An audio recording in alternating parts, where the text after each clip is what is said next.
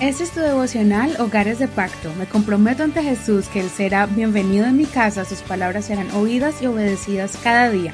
Mi hogar le pertenece a Él. Enero 11. La mayor cualidad de un cristiano. Mateo 11. Aconteció que, cuando Jesús acabó de dar instrucciones a sus doce discípulos, se fue de allí a enseñar y a predicar en las ciudades de ellos. Ahora bien, cuando yo, Juan, en la cárcel de los Hechos de Cristo, envió a él por medio de sus discípulos y le dijo, ¿Eres tú aquel que ha de venir o esperaremos a otro? Y respondiendo Jesús les dijo, Vayan y hagan saber a Juan las cosas que oyen y ven. Los ciegos ven, los cojos andan, los leprosos son hechos limpios, los sordos oyen, los muertos son resucitados, y a los pobres se les anuncia el Evangelio. Bienaventurado es el que no toma ofensa en mí. Mientras ellos se iban, Jesús comenzó a hablar de Juan a las multitudes. ¿Qué salieron a ver en el desierto? ¿Una caña sacudida por el viento? Entonces, ¿qué salieron a ver? ¿Un hombre vestido de ropa delicada? Y aquí los que se visten con ropa delicada están en los palacios de los reyes. Entonces, ¿qué salieron a ver? ¿Un profeta? Sí, les digo, y más que un profeta. Este es aquel de quien está escrito. He aquí yo envío mi mensajero delante de tu rostro, quien preparará tu camino delante de ti. De cierto les digo, que no se ha levantado entre los nacidos de mujer ningún otro mayor que Juan el Bautista.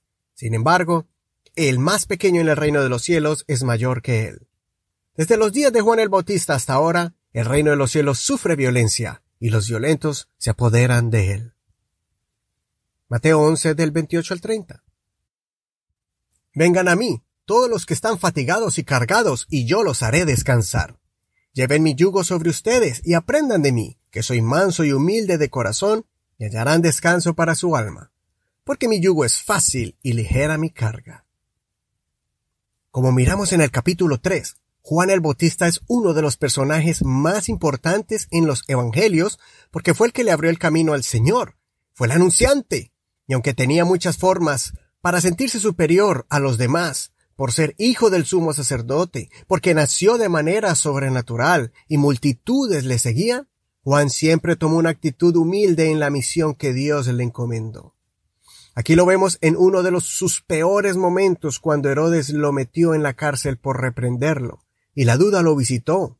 Por eso envió a uno de sus discípulos para que le preguntaran a Jesús si él era realmente el Mesías, el Salvador. Jesús le responde con paciencia a ellos. Les dice que le cuenten a Juan sobre las obras que él estaba haciendo. De esta manera estaba confirmando la fe de Juan, porque él sabía que cuando el Mesías viniera, estaba escrito por el profeta Isaías que haría milagros, igual que Jesús lo estaba haciendo. El Señor no se enojó con Juan por dudar, sino que entendió que era su momento de lucha y Jesús lo afirmó.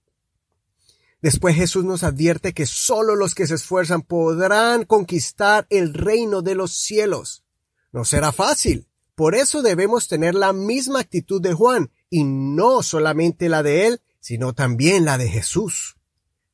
Pues Jesús nos enseña aquí que la mayor cualidad que debemos de seguir de él es la de la mansedumbre, ser sencillos y humildes como él. Esto trae descanso a nuestras almas. Una actitud arrogante y altiva estorba nuestro crecimiento personal o espiritual. Sigamos los pasos de Jesús, manteniendo una actitud mansa y humilde en el entorno familiar. No permita que el orgullo traiga división entre usted y su pareja, entre usted y sus hijos.